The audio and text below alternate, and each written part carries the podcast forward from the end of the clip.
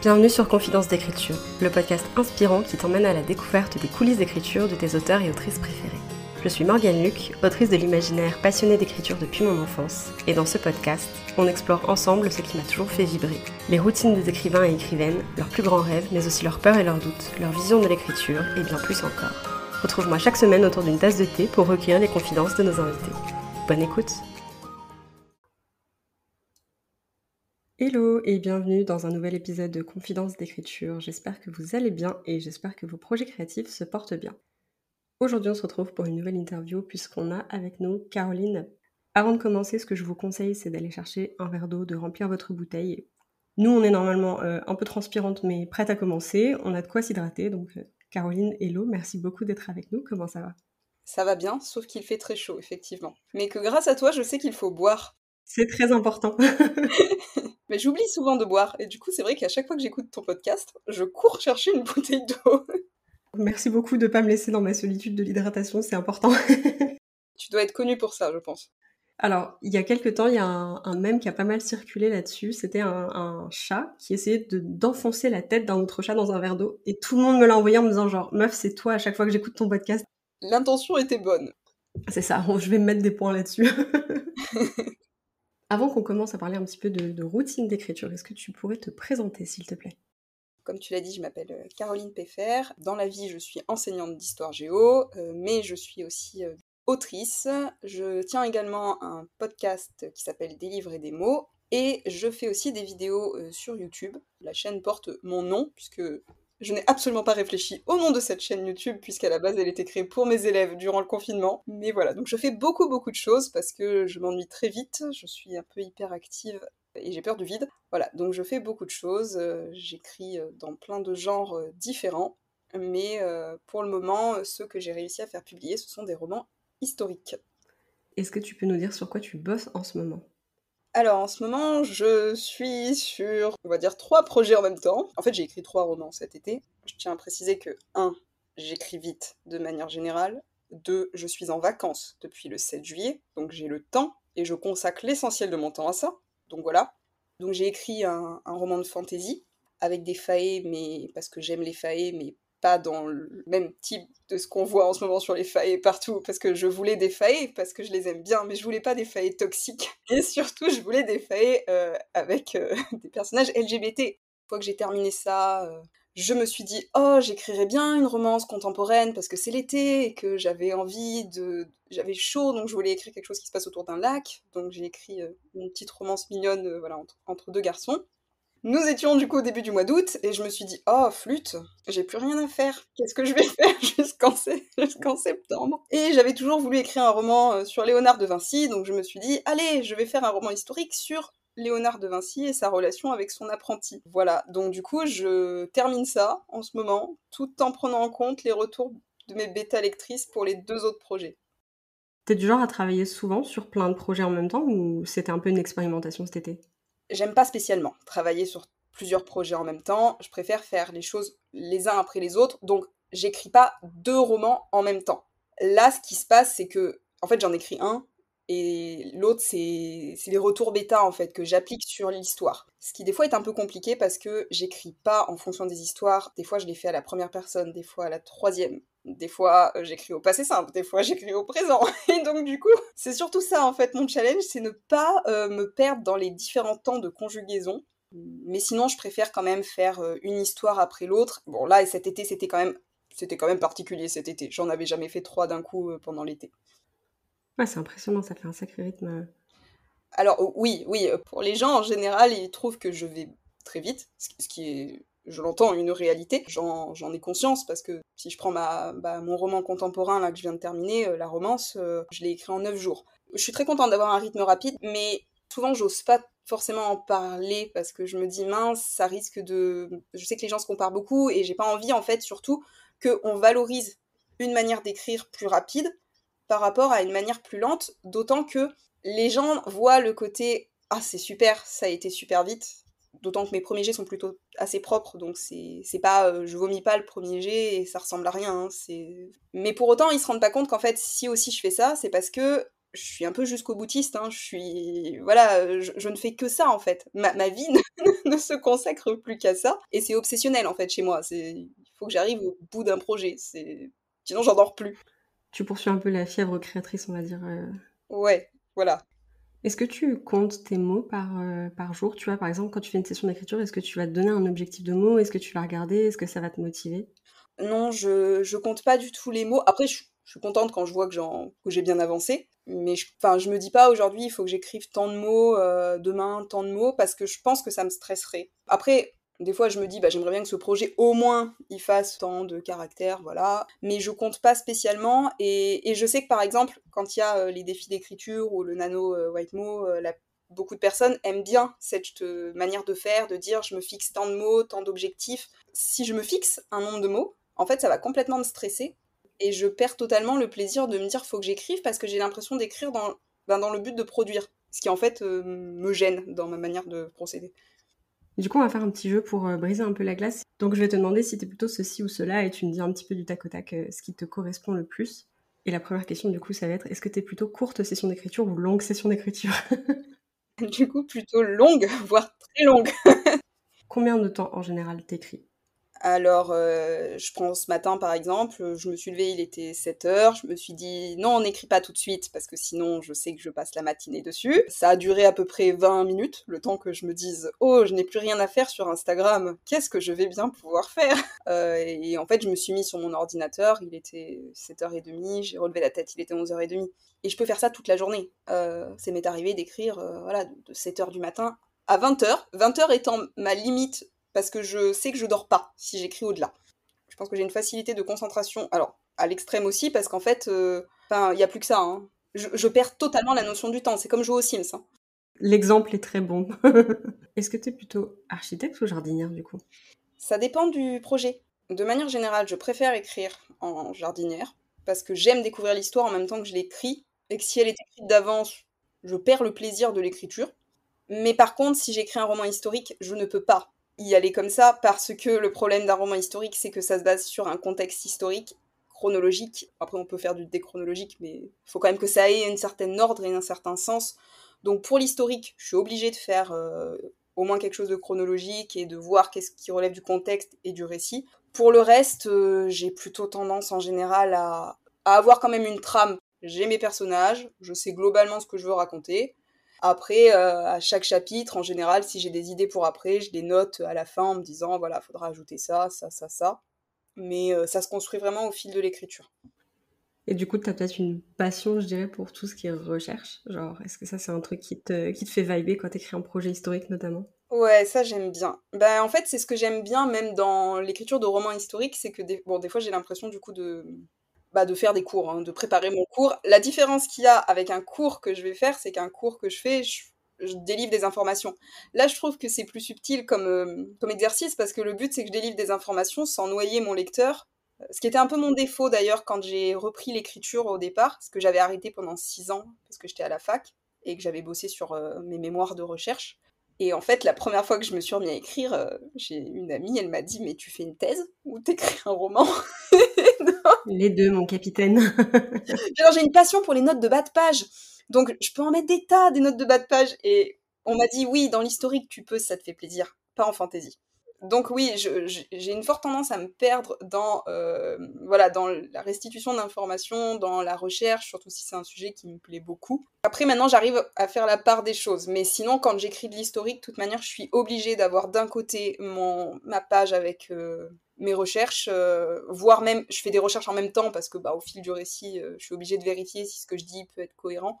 Après, pour le reste, j'en ai moins des recherches forcément. Et c'est d'ailleurs, je trouve ça super intéressant en fait de switcher entre deux choses parce que dans l'historique, je me base sur la réalité, donc je suis obligée de chercher. Dans l'imaginaire, comme c'est l'imaginaire, en fait, c'est mon cerveau qui fait le travail et qui invente. Donc c'est un autre processus en fait. C'est une recherche mais différente. Et c'est aussi après un comment? Une traque d'incohérence qui est différente. c'est exactement ça. C'est qu'il faut que ce soit cohérent dans ton univers à toi euh, imaginaire, alors que l'historique, euh, bah l'historique, euh, le problème aussi c'est que ça pardonne pas. Si tu tombes sur un passionné d'histoire qui lit ton livre derrière, bon moi ça m'est arrivé hein, dans mon premier roman. pour des bêtises en plus, hein, à un moment donné, je donne la recette de pâtes qui s'appelle les tortelles. Voilà, il y a telle chose, telle chose, dont du parmesan. Et ben, mon ancienne professeure d'histoire m'a envoyé un mail en me disant Caroline, c'est pas possible qu'il y ait eu du parmesan.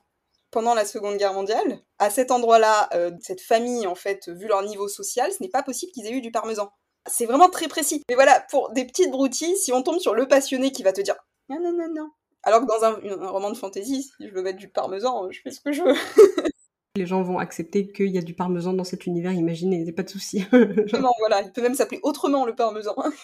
Est-ce que t'es plutôt thé, café ou complètement autre chose? Ça dépend l'heure. En fait, je bois le matin un thé et un café. Après, passé midi, je bois plus ni thé ni café, je prends des tisanes parce que sinon je dors pas. Est-ce que t'es plutôt écriture en solo ou écriture en groupe? Moi, j'aime bien écrire toute seule. En fait, quand je suis en groupe, j'écris pas, je veux parler avec les gens. Après, ça dépend, parce que voilà, si c'est vraiment se mettre dans une pièce avec d'autres personnes pour écrire, moi, j'y arrive pas. Après, c'est vrai que euh, au tout tout départ, quand j'écrivais, j'écrivais vraiment toute seule. Je partageais, euh, à part avec ma mère. Après, ma mère en a eu marre parce que j'écrivais trop de choses. Et donc, j'ai découvert euh, ces deux dernières années de faire lire à d'autres. Et je trouve ça pertinent parce que je trouve que ça améliore vraiment le récit d'avoir un autre regard. Donc ça, je trouve ça super chouette. Et euh, j'écris aussi euh, des histoires à quatre mains avec une amie. Donc euh, c'est aussi une forme de groupe. Et alors je le ferai pas avec tout le monde, mais avec elle, j'aime beaucoup et c'est ultra stimulant. Parce que quand elle écrit, moi je veux son chapitre. Et quand j'ai son chapitre, je veux en écrire un pour qu'elle m'en renvoie un autre. Donc c'est ça j'aime bien. Ah c'est ouf. Je trouve pour le coup l'écriture à quatre mains, ça passe ou ça casse. Et c'est comme tu dis, je pense que ça dépend beaucoup de la personne que tu as avec toi. Alors, je pense que je ne pourrais pas écrire avec tout le monde, mais je pense aussi que tout le monde ne pourrait pas écrire avec moi. Je, suis une impatiente chronique. Je veux aller vite, en fait. Et mon amie Marion, qui écrit avec moi, cœur sur elle, elle s'adapte à mon rythme. Là, on a arrêté d'écrire un peu ensemble parce qu'elle m'a dit il faut que je me repose. Hein. Et est-ce que tu dirais que tu es plutôt premier G ou réécriture? Plutôt premier G. Mais si je m'écoutais, je ferais que ça, en fait. J'aime pas du tout réécrire. Je suis totalement consciente que ça améliore vraiment l'histoire mais je suis trop impatiente. Je...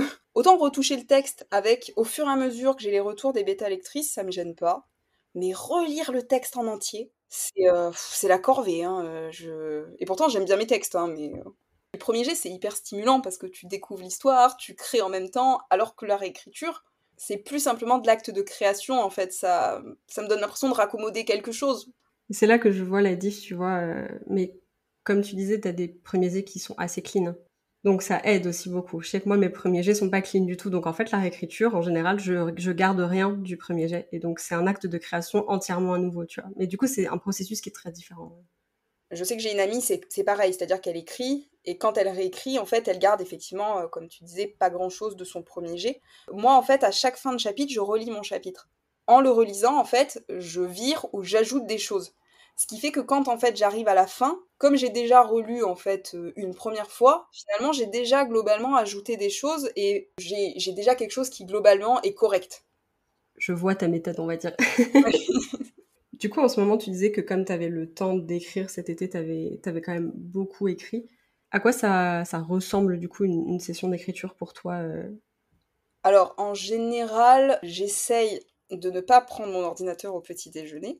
Donc déjà, ça ressemble à essayer de me contenir. Des fois, quand vraiment on est dans l'idéal, j'essaye d'abord de prendre mon petit déjeuner, de lire, et ensuite je me pose devant l'ordinateur, de préférence sur une table avec une chaise, Maintenant, si je suis chez moi, ça m'arrive d'être dans le canapé. Euh, globalement, je peux écrire à peu près n'importe où. Ça m'arrive d'écrire en marchant sur mon téléphone, ce qui est une très mauvaise idée. C'est très dangereux dans la rue, il ne faut pas faire ça. Je préfère être chez moi, à choisir, ou en tout cas dans un endroit calme. Mais voilà, il, m'arrive d'écrire en cours. Et je suis le prof, je tiens à le rappeler, pas, je suis pas l'élève. je précise que mes élèves sont en activité à ce moment-là. Oui, ça te fait des temps de pause, on va dire. Ah, sinon, je, je suis là, en fait, il y a du vide je sais pas quoi faire. Dans l'idéal, en fait, ce que j'aime faire, c'est me poser, écrire mon chapitre, le relire, poser les bases du prochain. Voilà, après, s'il faut faire des toutes petites sessions ou si j'ai des idées ou si, bah, je peux le faire aussi. Donc, j'imagine que puisque tu disais que tu écris un peu partout, un peu tout le temps, tu es assez nomade dans le matériel que tu as avec toi, donc genre téléphone, ordinateur. Est-ce qu'il y a d'autres choses que tu aimes bien avoir ou est-ce que c'est vraiment le strict minimum, on va dire? L'ordinateur, oui. Sinon, c'est. Non, le téléphone, parce qu'après, j'avais essayé de faire des audios, de m'enregistrer. Mais j'en ai des audios, mais je les, les réécoute jamais.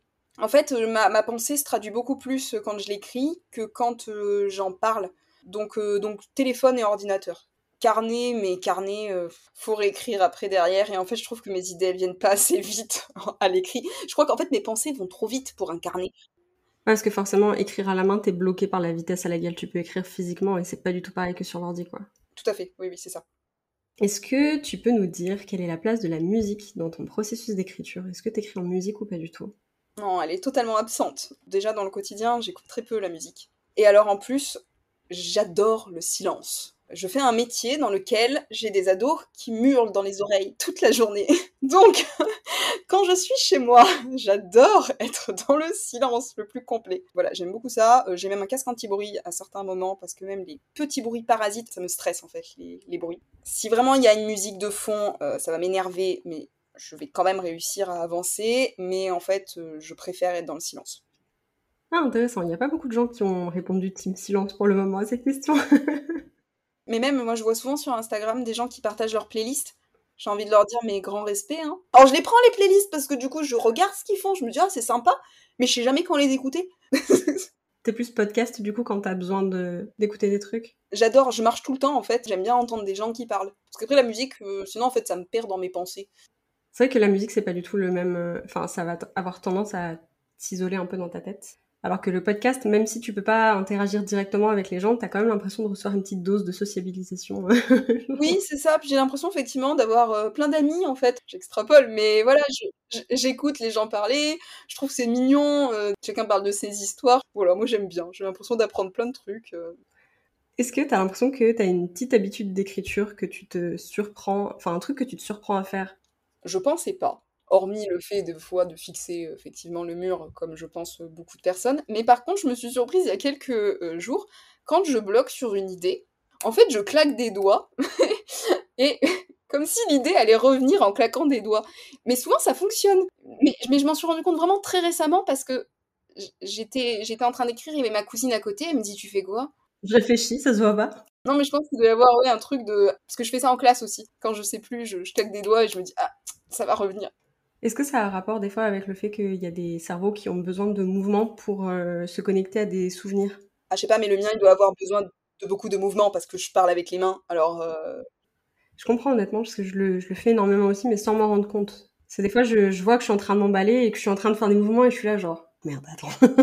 mais en plus, je sais pas toi, mais moi, je sais pas quoi faire de mes mains. Mes bras et mes mains, euh, vraiment, c'est. En vrai, je suis un peu d'accord.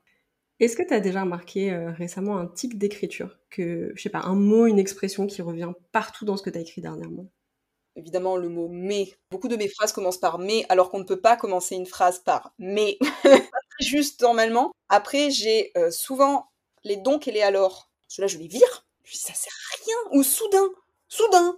J'ai l'impression que ça change d'action. soudain, un papillon rentra dans la maison. Enfin, voilà. Je, je sais pas pourquoi soudain. Et puis des fois, j'essaye un peu de varier parce qu'on m'a fait remarquer, mon ami Marion qui bétalie la plupart de mes textes, en fait m'a dit T'as un problème avec les subjonctifs, euh, qu'est-ce que t'as à en mettre partout? Donc du coup, j'essaye d'en les enlever. Mais pour les enlever, il faut que je trouve une nouvelle manière de faire. Et moi qui ne supportais pas, parce que vraiment, je ne supportais pas les participes présents. Je trouvais que ça faisait trop littéraire, j'en avais marre, donc je n'en mettais pas. Sauf que maintenant que je peux plus mettre mes euh, subjonctifs, bah, je mets des participes présents. Et du coup, j'en mets partout. Ouais, donc t'as remplacé euh, genre un poison avec un autre. C'est infernal. si bien que mon ami en question maintenant me dit arrête, remets ce que tu faisais avant. C'était mieux. C'est plus chiant à conjuguer, mais ça passe mieux. mais c'est ça, en fait, c'est qu'elle me disait, tes subjonctifs, ce qui est embêtant, c'est que tu te perds dans la conjugaison, en fait. Et elle avait pas tort, c'est que déjà que j'ai des difficultés des fois à accorder, elle me disait, en fait, si tu fais ça, tu sais, ta phrase, elle est tellement longue que tu, tu sais plus où elle commence. Ah, je comprends. Surtout que les subjonctifs, assez récemment, il y a eu pas mal de, de changements au niveau de ce qui se fait dans l'écriture. Donc genre la logique voudrait que quand tu écris un texte au passé, tu accordes tes subjonctifs au passé, mais maintenant le subjonctif présent passe pour des textes écrits au passé parce que c'est plus agréable à lire, ça, devient de plus en plus fluide et tout par rapport à ça. Faire ce choix, au début, ça a été un calvaire. Je n'y arrivais pas du tout. J'étais là, attends, mais ça, c'est du, du passé. Mais j'ai tout conjugué le reste au présent. Qu'est-ce que je fous? Mais pareil, hein, moi ça m'arrive des fois d'envoyer la phrase à l'amie de ma mère parce que très très forte en grammaire. Enfin, des fois, on envoie, elle m'envoie des tableaux de conjugaison en me disant, mais alors euh, là, du coup, euh, ça, en fait, tu comprends, ça s'accorde au passé simple et plus que parfait. Oh on va changer la phrase. Hein. De, de, tomber sur un truc un peu spécifique et de me dire, bon, tu sais quoi, dans le doute, je vais écrire autre chose. Ouais, voilà, c'est ça. Mais cela dit, c'est intéressant parce que, tu vois, moi, je j'aime bien le français, mais je détestais la grammaire à l'école. Ah mais j'ai compris à quoi ça servait la grammaire hein, depuis. Hein. Comme quoi on apprend en fait des règles en écrivant aussi, des choses qu'on apprend à l'école, des fois ça nous parle pas et à l'usage. Euh. Et du coup tu nous as mentionné un petit peu rapidement euh, Marion et d'autres personnes qui te lisent un petit peu. Est-ce que tu peux nous parler de tes confidents et confidentes d'écriture? Principalement c'est mon amie Marion. Marion, c'est vraiment, bon, maintenant c'est ma meilleure amie, euh, mais c'est, je pense, une des, plus belles rencontres de, de, ma vie, parce que vraiment, c'est, c'est ma confidente de manière générale, je peux lui parler de tous mes textes, l'inverse est vrai également, mais c'est surtout une personne avec qui je me suis rendu compte que si je lui envoie un message en lui disant tel personnage, euh, ouais, il a fait ça aujourd'hui, gna gna elle va pas me dire ça va pas bien dans ta tête. Hein. Alors que là, j'ai passé un mois en famille, euh, Enfin, à un moment donné, j'étais sur mon téléphone et je parlais avec Marion, mais on se parlait pas vraiment parce qu'on fait souvent ça, des conversations entre nos personnages. Et mon père me dit Tu fais quoi? Je dis Non, mais je parle à Marion, mais je lui parle pas vraiment parce qu'en fait, c'est mon personnage qui parle au sien. Et là, il me regarde, il me dit Du coup, qui me parle là? Je dis Bah, c'est bon, t'as pas compris. Plus l'âge pour le roleplay, papa. non, non, bah, alors en plus, euh, le concept, je fais du jeu de rôle aussi, ça, ça, ça les dépasse. Enfin, ma famille n'est pas du tout créatif. Et en fait, c'est vrai que du coup, là, avec Marion, ou même avec mes amis que j'ai aussi autour, euh, ou après le fait d'avoir rencontré des gens sur Bookstagram, bah, c'est chouette en fait de se rendre compte que t'es pas tout seul dans ton, dans ton délire, que les gens te comprennent. Euh, voilà, donc principalement c'est Marion. Après, j'ai une autre amie aussi qui lit la plupart de mes textes, qui elle, elle les a quasiment tous lus et qui me fait euh, de la correction de forme. Voilà, euh, petit bisou à Megan. Et euh, récemment, là, du coup, pour les, derniers textes que j'ai écrits, j'ai demandé si des bêta lectrices étaient du coup intéressés. Et du coup, j'ai rencontré comme ça deux trois personnes euh, sur Instagram qui ont lu mes textes. Et c'est une expérience très nouvelle parce que j'avais tendance à travailler qu'avec Marion et mon amie Megan. Et, là du coup j'ai aussi des gens que je connais pas forcément qui lisent. Et j'avais eu Laetitia Lajoigny aussi qui avait lu une de mes fantaisies. Euh, j'avais beaucoup aimé son, son regard critique parce que pour le coup elle m'avait fait une fiche lecture très pertinente. Et du coup, je m'étais dit, ah bah oui, du coup, c'est vrai que j'ai pas pensé forcément à ça. Elle m'avait dit, attention, l'objectif de ton personnage, c'est ça au départ. Pourquoi subitement change-t-il sans raison? Et, en fait, c'est vrai que j'avais trouvé que c'était super intéressant. Et globalement, la plupart des remarques qu'on me fait, euh, c'est toujours assez pertinent. Ça m'arrive de pas être d'accord, mais globalement, euh, je trouve que les retours qu'on fait, ça fait vraiment progresser le texte.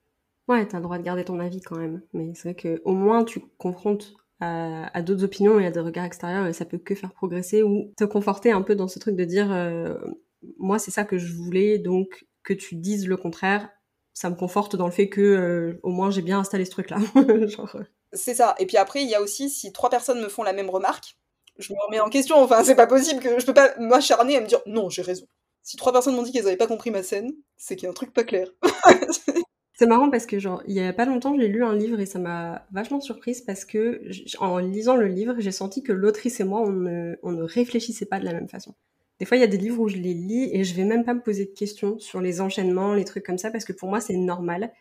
Et là pour le coup je pense que si moi par exemple je décris un personnage de la tête aux pieds, elle elle faisait l'inverse. Et du coup à chaque fois que je commençais un nouveau paragraphe j'étais là mais je comprends pas cette transition, genre j'ai l'impression qu'on se du coq à l'âne et après je comprenais la transition et j'étais là wow, ça lieu de ce que de ce que moi j'écris et de la façon dont ma logique elle fonctionne. Du coup, des fois, c'est des petits détails comme ça aussi qui sont hyper intéressants quand tu bétalies parce que tu te rends compte de certaines différences euh, entre les gens et ça, je trouve ça fascinant pour le coup. Oui, puis il y a des gens, ils se focalisent vraiment sur des points. Bah là, euh, typiquement euh, sur ma romance, j'avais noté, ils font du, paddle aussi à un moment. Et en fait, le personnage a peur, donc il est sur le paddle et il dit, oh, je vais tomber à l'eau. Et l'autre lui répond, bah c'est la pire chose qui puisse t'arriver sur un ton ironique. Et en fait, tout ce qui relevait de l'ironie, la personne à chaque fois me disait soit j'ai pas d'humour, soit je comprends pas. Et là, je me disais, ah ouais, mais là, je peux rien faire, en fait, parce que c'est du second degré, en fait. Mais du coup, c'est vrai que j'étais embêtée, je me disais, mince, euh, bah moi, ça me semble évident. C'est enrichissant, je trouve, ce genre de, de confrontation, on va dire. Genre, je trouve ça trop intéressant. Bah, je trouve ça intéressant aussi parce que c'est là aussi où tu vois que bah, toute ta vie reste toujours subjectif et puis que des choses que tu peux expliquer de la meilleure façon, des fois, bah, l'autre le percevra pas. Enfin, ça reste un art subjectif, donc à partir de là, euh, de toute façon, euh, comme tu ne peux pas plaire à tout le monde, tu peux pas te faire comprendre de tout le monde. Non mais c'est vrai, c'est comme un cours. Moi quand je fais cours, euh, j'imagine qu'il y a des choses qui doivent paraître très claires à certains et d'autres, je peux leur répéter trois fois la même information.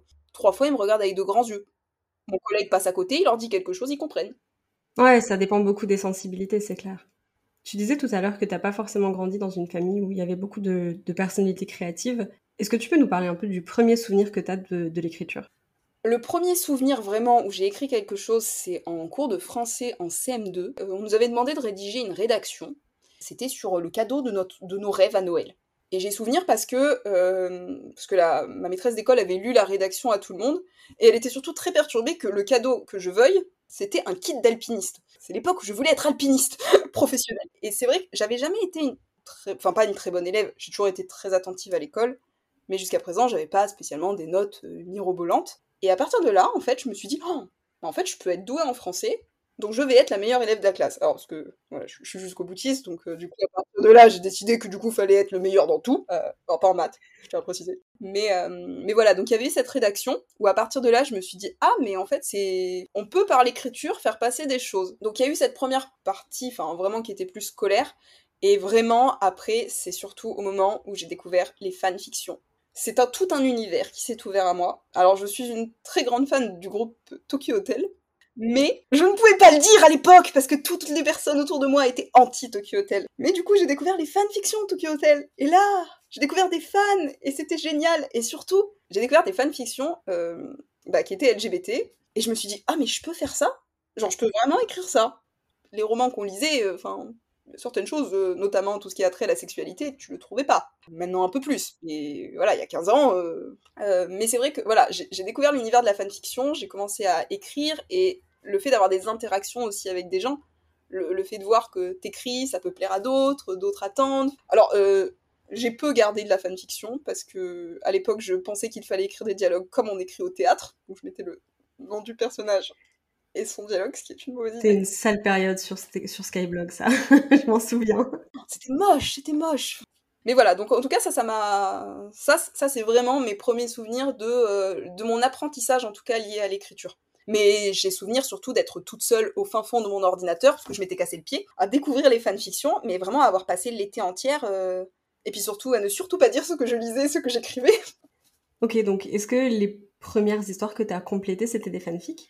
Oui, bon, il y en a eu plein qui étaient totalement inachevées. La première vraiment que j'ai achevée, c'est une fanfiction qui était basée sur les astres des différentes planètes. Euh, ils avaient des pouvoirs magiques. Euh, c'était, ça s'appelait les 10 plus 1. Je ne sais plus, il devait y avoir la Lune qui s'était rajoutée, qui était un satellite et pas une planète, mais du coup, enfin, je ne sais plus ce que c'était cette histoire, mais c'était bizarre. Mais il y avait quand même le groupe Tokyo Hotel dedans. Mais après, sinon, vraiment, le premier roman original que j'ai écrit, ça s'appelait Le gardien des Baylor. Ça racontait l'histoire d'un elfe qui euh, découvre qu'il est prédestiné à une grande euh, mission. sauver son royaume. C'est très original. Et il passait du coup d'un monde à l'autre, parce que j'avais, j'aimais beaucoup la quête des Willan. Et pour ne pas faire très original, j'avais copié. J'ai une grande affection pour cette histoire, parce que c'est la première vraie histoire que j'ai, écrite, mais clairement, euh, mon elfe, c'était un elfe. Il, passait son temps à méditer, il faisait des câlins aux arbres. Non, mais j'ai une amie, elle m'avait dit, il est gentil, hein, mais il est un peu plat. Euh. il était pacifiste. Alors, j'adore les personnages pacifistes. Je trouve ça super chouette, en termes de valeur et de tout ce que ça transparaît. Mais du coup, il se passait rien, parce qu'à chaque fois qu'il il tendait la joue, quoi, je... vois un peu de réactivité quand même, tu vois. T'avais quel âge quand tu l'as écrit? Alors, je l'ai commencé à 15 ans. J'ai vécu un drame, c'est-à-dire que je l'avais mis sur une clé USB et elle s'est tragiquement autodétruite. Donc là, ça m'a fait. Euh, j'étais à la fin de ma vie. J'ai plus rien écrit pendant 6 mois. Je l'ai repris ensuite. J'ai été au bout, mais c'était pas top. Ensuite, bah, j'ai arrêté d'écrire pendant 6-7 euh, ans, euh, à la fois parce que j'ai eu des problèmes de santé et parce que j'étais à l'université. Voilà, plus les mémoires, plus le concours après derrière pour être enseignante. C'était, j'avais pas le temps pour l'écriture, ni pour la lecture d'ailleurs. Et après ça, bah, le problème c'est que, comme je te disais au début, je suis, un peu hyperactive. Et du coup, ce qui s'est passé, c'est que passé le moment où j'ai préparé mes premiers cours, ben en fait, je suis restée dans mon établissement et j'avais plus de nouveautés. Alors, j'ai toujours des nouveaux projets, je suis toujours obligée avec des cours de refaire un peu de rafistolage, de reprendre des bases, de changer. Mais le gros du travail est fait. Donc, le problème, c'est qu'en fait, comme je m'ennuyais, pour m'occuper, je faisais des activités de cours. Donc, j'ai même des cours près d'avance que je n'ai jamais utilisés en 6 ans. Donc, je me suis dit, trouve-toi une autre passion dans ta vie. Euh, et donc, du coup, je me suis dit, bah, je vais reprendre ce roman et je vais le réécrire. Donc là, je l'ai réécrit, j'ai actualisé, je l'ai modernisé, je l'ai fait lire à Marion, et c'est là où elle m'a dit, on dirait une thèse historique. Et du coup, c'est à ce, à ce moment-là, quand tu as commencé à reprendre l'écriture et tout, que tu t'es lancé aussi dans une phase d'expérimentation, parce que j'ai vu sur ton site que tu avais fait des nouvelles, tu avais fait des romans, du coup, tu avais aussi fait une fiction euh, audio. Qu'est-ce qui t'a donné un peu envie de, de, toucher à tout ça, en fait, euh, d'expérimenter des trucs? Bah, J'ai repris vraiment en 2018-19, je crois. Et en fait, à partir de là, bah, c'est vrai que j'ai commencé à écrire plein de choses, euh, un peu comme ça me venait.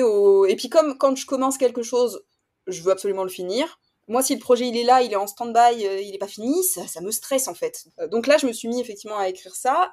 Il y a eu le confinement, et pendant le confinement, en fait, avec Marion, c'est parti totalement d'une blague. En fait, un jour, je crois que c'est elle qui m'a dit T'imagines si nos personnages de notre roman de fantasy, ils vivaient en Amérique dans un contexte, enfin un concept très cliché américain. Et du coup, on s'est dit, ah ouais, viens, euh, pour s'occuper, euh, on fait ça. Donc on s'est mis en fait à écrire une histoire qui s'appelle Le monde nous appartient, où effectivement on écrivait chacune euh, nos personnages. Dans cette histoire qui était qui est partie vraiment très très loin et très en cacahuète avec plein de rebondissements parce que c'était très drôle.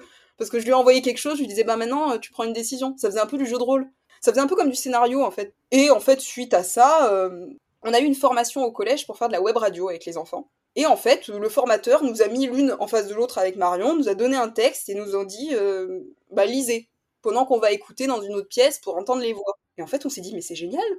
on s'est dit oh viens on achète des micros et on fait un podcast nous aussi.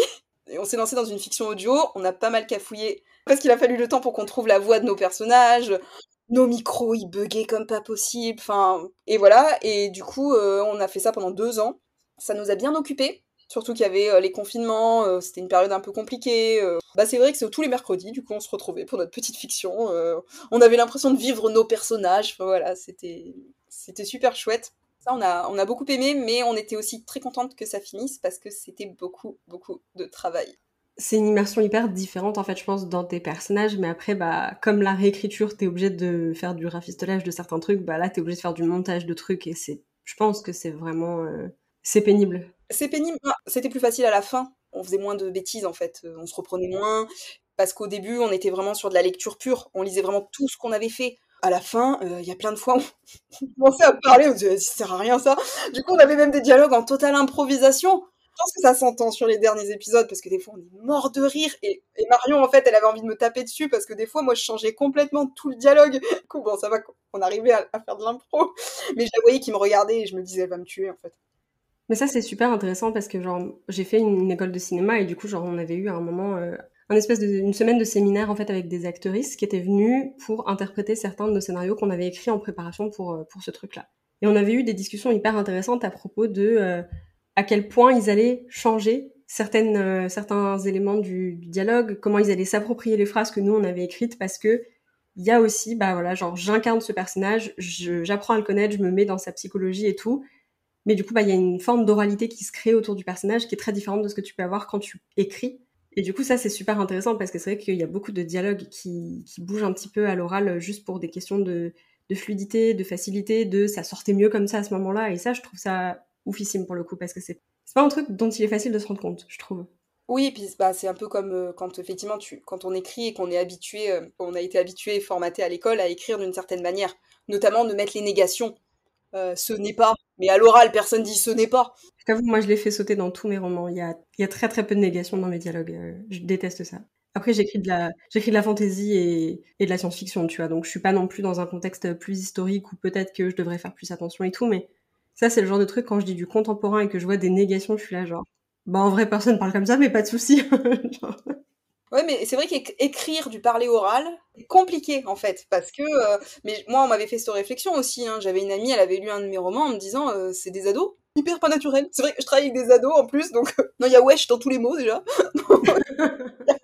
non, mais c'est vrai que c'est un équilibre à trouver euh, les dialogues et l'oralité à l'écrit qui est pas forcément évident. Mais c'est vrai que ça, c'est que en lisant en fait, qu'on peut. Enfin, à haute voix, qu'on peut s'en rendre compte. Et du coup, après, t'as décidé d'envoyer certains de tes romans en maison d'édition. Oh, je crois que j'ai envoyé tous mes romans en maison d'édition. je pense que les maisons d'édition, ils ont peur de moi. Non, non, j'ai envoyé la plupart de mes romans en maison d'édition. Globalement, euh, je reçois souvent euh, le même type de message, je pense, comme une grande partie des gens. Soit le vide, soit euh, vous correspondez pas à la ligne éditoriale. Après, j'avais fait publier une petite nouvelle. En fait, à la base, j'écris pas du tout de nouvelles parce que c'est court et j'aime pas ce qui est court, mais j'adore les concours. Juste pour le plaisir de participer.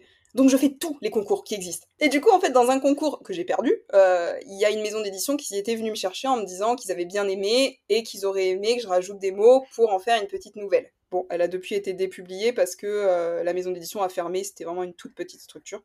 c'était une expérience, c'était amusant. Moi, j'aime bien tester des choses. Euh, mais sinon, bah là, les romans que actuellement j'ai réussi à faire publier, c'est des romans historiques. La maison d'édition en question, City Edition, qui a publié donc mes deux romans historiques qui sont, qui sont parus en 2022, et il y en a un troisième qui va paraître cette année. En fait, cette maison d'édition, elle m'avait déjà publié pour un témoignage que j'ai écrit, qui est sous pseudo, c'est pour ça qu'on le voit. Et puis que je n'en parle pas beaucoup parce que c'est euh, lié à ma maladie, enfin une maladie que, que j'ai eue, voilà. Donc j'aime, enfin, ça me tenait à cœur d'en parler pour sensibiliser sur le sujet, mais j'avais pas forcément envie d'être associée ensuite euh, entre mes romans et euh, le témoignage. Ouais, surtout que tu prends pas de pseudo quand t'écris, donc. Après, tu vois, justement, pour avoir pris un pseudo pour le témoignage, je suis contente de l'avoir fait parce que je voulais pas que mes élèves tombent dessus mais par contre, tu vois, il y a vraiment une espèce de dédoublement de personnalité qui s'est euh, opéré chez moi. C'est-à-dire que, en fait, quand je vois ce roman, bon, déjà, je déteste la couverture. Je n'aime pas le titre parce que ma maison d'édition m'a changé le titre euh, sans mon accord. Donc déjà, il y a ça. Et en plus, quand je vois le nom en fait inscrit dessus, je ne me reconnais pas du tout. Donc je me suis dit, si j'ai des romans, il faut que ce soit moi. Parce que en fait, sinon, je j'arrive pas à me dire que c'est mon livre. Et donc en fait, euh, j'ai pas eu de nouvelles du tout de cette de ma maison d'édition qui m'avait publié. Et en fait, ils sont revenus ensuite et euh, du coup, j'avais réenvoyé un roman, mais historique, parce que bah, dans l'historique, c'est un peu une niche, donc il n'y a pas 36 maisons d'édition qui font de l'historique pur. Hein. Et, euh, et, donc, du coup, ils m'ont dit oui. Bon, là, j'en vais en avoir un autre qui va paraître aussi chez eux. Après, je suis très reconnaissante au fait qu'ils m'aient euh, publié. financièrement, ils sont très corrects.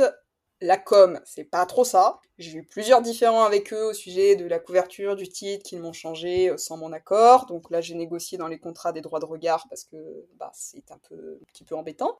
Donc euh, le prochain qui sortira, je pense que ce sera le dernier chez eux. Parce que voilà, je, veux aussi autre chose parce que cette maison d'édition, ils font du travail de correction, mais quasiment rien d'édito. Et tu vois, j'ai eu beaucoup plus de travail éditorial avec la maison d'édition qui m'a publié ma nouvelle, qui a 30 pages, que sur des romans qui en contiennent 200. Et en fait, je me suis rendu compte que j'aime bien ce travail éditorial, j'aime bien ce travail d'équipe, c'est ça que j'aime, c'est faire progresser le roman. Donc c'est pour ça que j'aimerais bien changer. Et euh, là, euh, récemment, j'ai reçu du coup une réponse euh, positive pour une romance historique entre deux hommes qui paraîtra du coup en février prochain chez Imaginary Edge. Et tu vois, ce que j'ai adoré, c'est que vraiment, ils publient peu c'est un roman par mois, donc c'est du qualitatif et non du quantitatif. Ce qui veut pas dire que le quantitatif n'est pas bien. Quand c'est une énorme structure, ils ont de quoi certainement produire, peut-être en quantité. Là, ce que j'ai aimé, voilà, c'est ça, c'est qu'elle disait que ben l'auteur, euh, il lui consacrait un mois euh, vraiment à la promotion du bouquin, qu'il allait avoir un travail éditorial. Elle m'a fait des retours en plus du comité, mais qui m'ont fait super plaisir parce que moi, c'est ce que j'avais dit à ma maison d'édition et à mon éditrice chez City. Je lui ai dit, mais je me doute que vous devez certainement apprécier, j'imagine, ce que j'écris pour les publier mais à aucun moment vous m'avez dit que le texte vous plaisait. J'ai aucun retour en fait. Ouais, ça met très peu en confiance pour le coup. Euh. Bah, je me dis, techniquement, ils doivent pas détester. oui, oui, c'est sûr. Mais entre pas détester et dire qu'on aime bien, il y a quand même un fossé, quoi. tu vois bah, c'est ça. Et là, euh, c'est vrai que quand euh, l'éditrice de chez Imaginary m'a téléphoné, moi, quand elle m'a dit, mais c'était un coup de cœur du comité, on a adoré, on en voulait plus, au téléphone, elle me dit Vous avez des questions? J'ai dit Mais vous avez répondu à plus de questions que de. Enfin, plus de réponses que de questions, j'en aurais eu. Et vous m'avez parlé au téléphone? J'ai jamais eu de contact avec mon autre éditeur. Donc voilà, après, euh, après bon, bah, j'ai envoyé d'autres textes, donc j'attends. Ouais, parce que du coup, j'avais vu l'autre jour sur Insta, tu disais T'as fait énormément de, de soumissions. Je crois que t'as fait une centaine de soumissions en tout et pour tout depuis le début. En fait, j'ai eu une centaine de refus. Après, ce que, ce que je regrette en fait le plus, c'est pas, enfin, les refus, bien sûr, on n'a pas envie de se voir refuser. Mais en fait, ce qui me frustre le plus, c'est que j'aime pas les refus où je ne sais pas pourquoi je suis refusée. Je sais, ils n'ont pas le temps, je suis totalement d'accord, ils sont submergés de manuscrits, ils n'ont pas le temps. Mais quand je reçois toujours, vous correspondez pas à la ligne éditoriale, maintenant ça me fait rire. Chaque fois j'ai envie de dire, mais attends, c'est du young adulte. Tu publies du young adulte. Tu peux dire que le texte ne plaît pas, mais tu peux pas me dire que je corresponds pas. Donc voilà, c'est plus parce que moi, je suis enseignante. Moi, quand je justifie une note, je la justifie. Donc là, j'ai envie qu'on me dise pourquoi? J'ai cette espèce de frustration de me dire je sais pas ce qui plaît pas, je sais pas si ça plaît pas, je sais pas, je sais pas. Et c'est compliqué le je sais pas, je trouve. Ouais, je suis d'accord. Est-ce que ça, tu dirais que ça entache entre guillemets euh, tes envois? Quand tu fais des envois et que tu fais des soumissions, est-ce que tu penses à ça? Est-ce que comment tu te sens? Alors à chaque fois que je fais un envoi, j'ai l'impression que ça va être l'envoi de ma vie. Après, bon, j'adore. Euh, moi, alors je suis une passionnée d'administrative. C'est bizarre, je sais. J'adore rédiger des mails, mettre des synopsis, faire des dossiers de soumission. J'adore ça. Tout ce qui est aspect technique, ça me plaît. Donc, euh, ça m'embête pas. J'envoie des, voilà, j'envoie beaucoup de choses à beaucoup de monde. Après, ce qui me frustre souvent, c'est que quand je reçois des refus, généralement, je les reçois tous en même temps. Bah là, il y a ce sentiment un peu de me dire des fois, mais pourquoi je fais ça en fait? Pourquoi je consacre autant d'heures, autant d'énergie à envoyer en fait pour que ça tombe dans les limbes d'une boîte mail qui sera pas lue? Et surtout, il y a une part de moi qui peut pas m'empêcher de penser que certaines personnes sont lues parce que ces personnes sont peut-être plus connues, plus célèbres sur les réseaux ou je ne sais pas. Alors peut-être que je me trompe, mais voilà, j'ai l'impression qu'il y a une part qui n'est pas égalitaire. Alors, l'égalité totale, on sait, elle n'existe pas dans la société, mais je me dis, on n'est pas traité à part égale. Je pense à une maison d'édition dont je ne citerai pas le nom, mais cette maison d'édition, j'ai envoyé 12 manuscrits, 12 fois j'ai eu le même mail. Récemment, j'ai eu un contact avec euh, l'éditrice que j'ai rencontrée. Elle m'a répondu après. J'ai renvoyé le même manuscrit. Je renvoie un manuscrit que j'ai déjà envoyé, la personne me répond. Elle me refuse, hein. Mais elle me répond ça veut dire qu'il y a un tri qui est effectué, non pas sur ton texte, mais sur ta personne dans certaines maisons d'édition. Peut-être que j'extrapole, hein, mais je, pense que le texte à la fin, évidemment, euh, c'est parce que ton texte est bon qu'on te publie. Mais le fait, alors c'est normal, c'est une entreprise, une maison d'édition, hein, elle cherche à vendre, euh, donc forcément, si t'as un aspect communautaire derrière, ça aide. Mais c'est du coup cette impression de, bah, en fait, il faut pas simplement écrire un bon texte. Faut aussi euh, ben, soigner ta com, faire euh, des reels, des TikTok, euh, des vidéos, des, des posts en tout genre. Et quand tu sais le faire, c'est bien, mais quand tu as certaines personnes qui, en fait, ne savent pas se mettre en valeur, ça veut dire que ces personnes, elles vont passer totalement dans les mailles du filet. C'est là où, du coup, on n'est plus à égalité. Je comprends complètement ce, ce ressenti-là. J'avoue que pour avoir travaillé dans l'envers du décor, parce que moi j'ai été en maison d'édition et dans le milieu de l'édition de manière générale pendant 5 ans, une maison d'édition ne va pas forcément s'appuyer uniquement là-dessus pour ses autoristes parce que juste en fait c'est c'est un argument en plus. Et on va pas se mentir en général genre les gens qui envoient leurs coordonnées dans leur soumission c'est le dernier truc qu'on regarde. On a déjà eu un aperçu du texte avant d'aller peut-être jeter un regard sur les réseaux sociaux de la personne. Maintenant de plus en plus dans le monde du livre on, assiste à ce, ce, rapprochement on va dire entre ce qu'on va vendre c'est autant la personne que son livre voire plus la personne. Parce que si on aime quelqu'un on va avoir tendance à plus facilement vouloir lire ses livres parce qu'on a déjà un contact humain derrière. Et c'est exactement ce qui s'est passé, tu vois, tu disais genre, t'as rencontré l'éditrice et après elle t'a répondu. Parce qu'il y avait un visage et une connexion humaine derrière. Donc on accorde beaucoup plus d'intention et d'importance aux gens qu'on a déjà vus, avec qui on a déjà eu un vrai contact. Tu vois, je, comprends totalement parce que dans tout métier, ça passe par du relationnel. Eh, mais moi aussi, la première, euh, je vais choisir quelqu'un avec qui j'ai eu une affinité, avec qui j'ai eu un contact, bien sûr. Et je, je pense vraiment pas, euh, je parlais de cet exemple-là, euh, je pense pas que ce soit le cas de tous les éditeurs, de toutes les maisons d'édition. Euh, là, j'ai une amie qui est éditrice aussi, qui disait qu'elle prenait vraiment le temps de répondre à tous les mails, même si euh, ça prenait énormément de temps.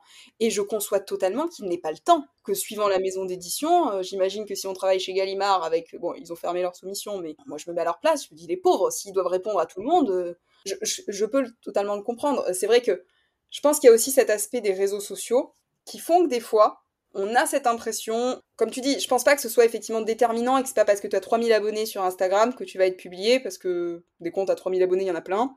Mais en fait, je pense qu'on fait vite l'amalgame de se dire, bah voilà, c'est parce que moi j'en ai tant et toi t'en as tant, parce qu'on. Mais encore une fois, je pense que c'est aussi parce qu'on se cherche, on cherche une réponse du pourquoi au refus, qu'on n'a peut-être pas forcément aussi. Et du coup, en fait, on se fait des nœuds au cerveau. Ouais, c'est clair. Je sais que moi, quand je bossais en agence littéraire et en maison d'édition, je, enfin, c'était mon travail aussi. J'étais euh, assistante d'édition et gestionnaire, euh, des soumissions. Et en fait, je faisais hyper attention à répondre aux gens avec un avis euh, justifié, détaillé pour leur expliquer pourquoi. Après, moi, je sais que j'aime bien savoir, du coup, de me dire, ah bon, bah, c'est pour ça. D'un autre côté, comme tu le soulignes, bon, bah, une fois que je le sais, ça n'empêche pas que c'est un refus.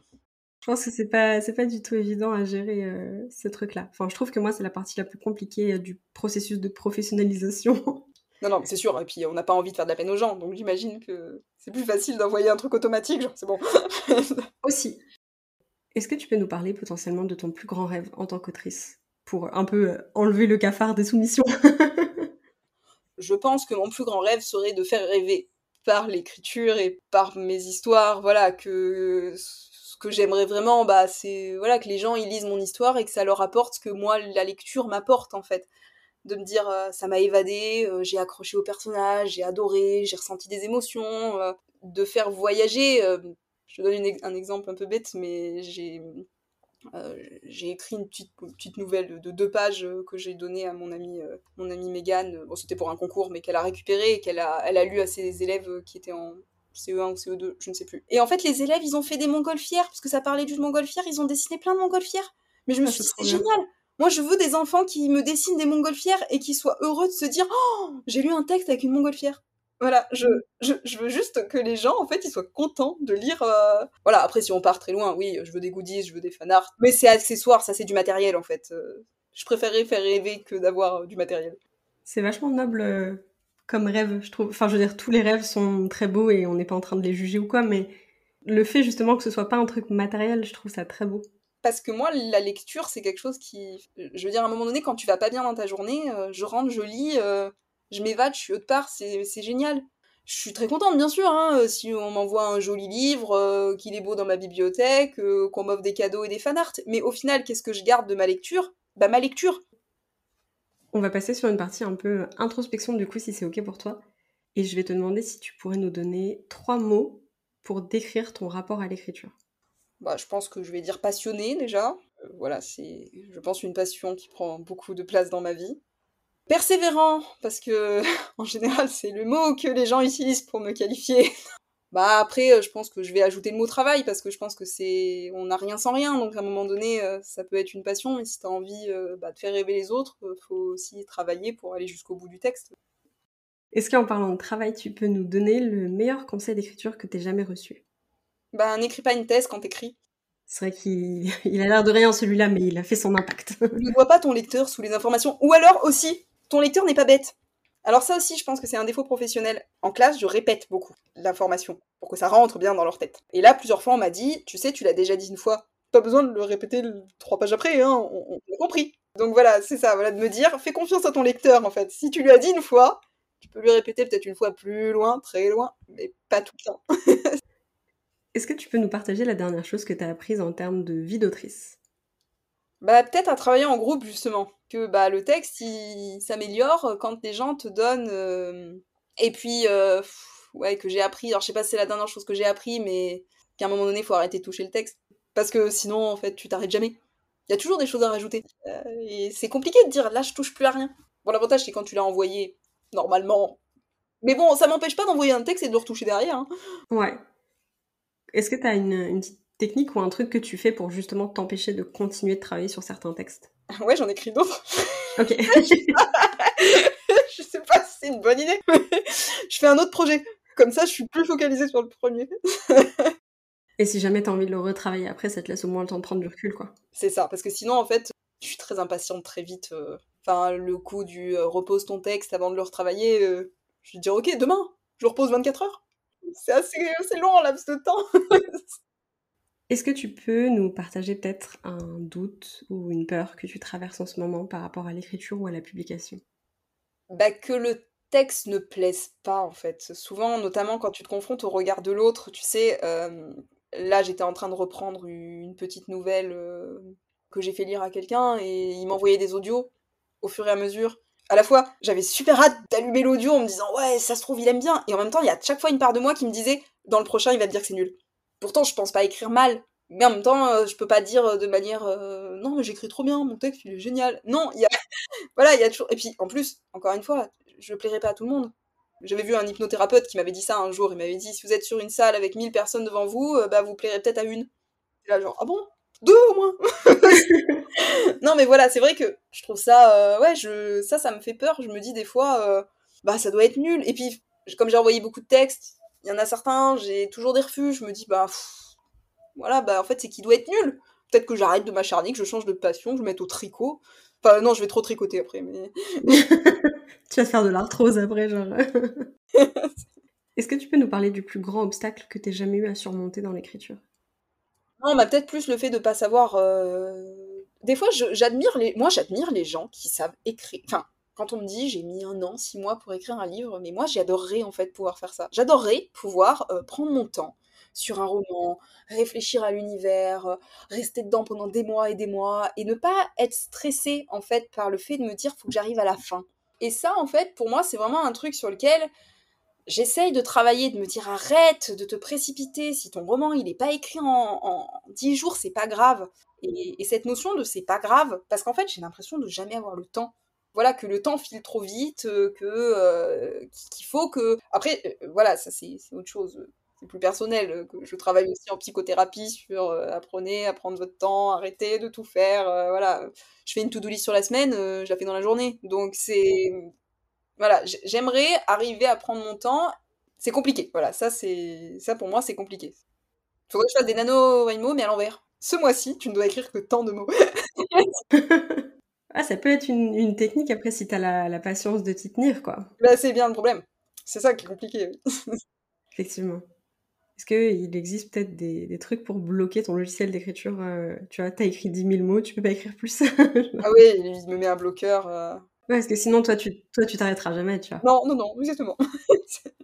c'est marrant, le rapport au temps, j'ai l'impression que c'est conflictuel pour presque tout le monde, c'est fou. Enfin, que ce soit trop vite, pas assez vite, prendre le temps, trop prendre le temps. Il y a toujours énormément de, problèmes par rapport à ça, je trouve. J'ai fait une formation sur la charge mentale vis-à-vis de mon travail, mais la formatrice était très chouette et en fait elle nous a fait lire un texte, euh, je l'ai plus en tête, je sais plus qui l'avait écrit, où en fait elle disait que notre rapport au temps a changé, euh, depuis notamment l'arrivée des technologies du numérique, et que paradoxalement, on n'a jamais disposé d'autant de temps dans nos vies, tout en ayant euh, l'impression, pardon, d'en manquer constamment. Et qu'en fait, on a l'impression que le temps file à toute vitesse parce qu'on a un rapport au temps qui est modifié par rapport euh, historiquement dans l'histoire. Euh, ils avaient un rapport au temps qui dépendait en plus de la météo, qui dépendait voilà d'une autre façon que nous on a, qui fait que bah, toute notre vie est rythmée en fait et que on nous demande constamment d'aller vite aussi. Ouais, la productivité dans la société capitaliste, c'est un peu fucked up. Euh. Exactement. Et pour conclure, est-ce que tu veux bien nous lire la dernière phrase que tu as écrite? Euh, Bon, c'était. Alors, c'est justement quand je dis qu'il faut arriver à mettre un stop sur un texte, ben, je n'avais pas mis de stop sur un texte, donc j'ai rajouté un paragraphe au milieu du texte, évidemment. Alors, elle est un peu longue, la phrase. Vas-y. Je me noie un instant dans ces iris turquoises qui s'embuent, cette nuit, j'ai entreaperçu une autre facette de ce garçon joyeux et optimiste que je croyais résistant à toute épreuve. Une part de douleur qu'il tente de préserver, un secret enfoui, un mal-être vivace, et une douleur sourde qui ne se tait jamais. Pas très gai. Non, pas trop, effectivement. Écoute, ça arrive, hein. les phrases, en général, les dernières phrases, on contrôle pas, donc euh, c'est comme ça. C'est bête parce que ça passait après un, un moment qui était très sympa, donc... Euh. Merci beaucoup Caroline d'être euh, d'être venue et d'avoir partagé autour de tes coulisses. C'était super intéressant et ça m'a fait trop plaisir d'en apprendre un petit peu plus sur toi et sur tes projets. Bah merci à toi en tout cas, ça m'a fait très plaisir aussi d'en discuter. Merci de nous avoir accompagnés tout au long de cet épisode, j'espère qu'il t'a plu. Tu peux retrouver les liens de nos invités dans les notes de l'épisode et suivre le podcast sur Instagram à confidence d'écriture pour découvrir toujours plus d'auteurs et d'autrices inspirantes. N'hésite pas à soutenir le podcast en lui laissant une note sur ta plateforme d'écoute Quant à nous, on se retrouve tous les lundis et tous les jeudis pour un nouvel épisode. Et en attendant, bonne écriture.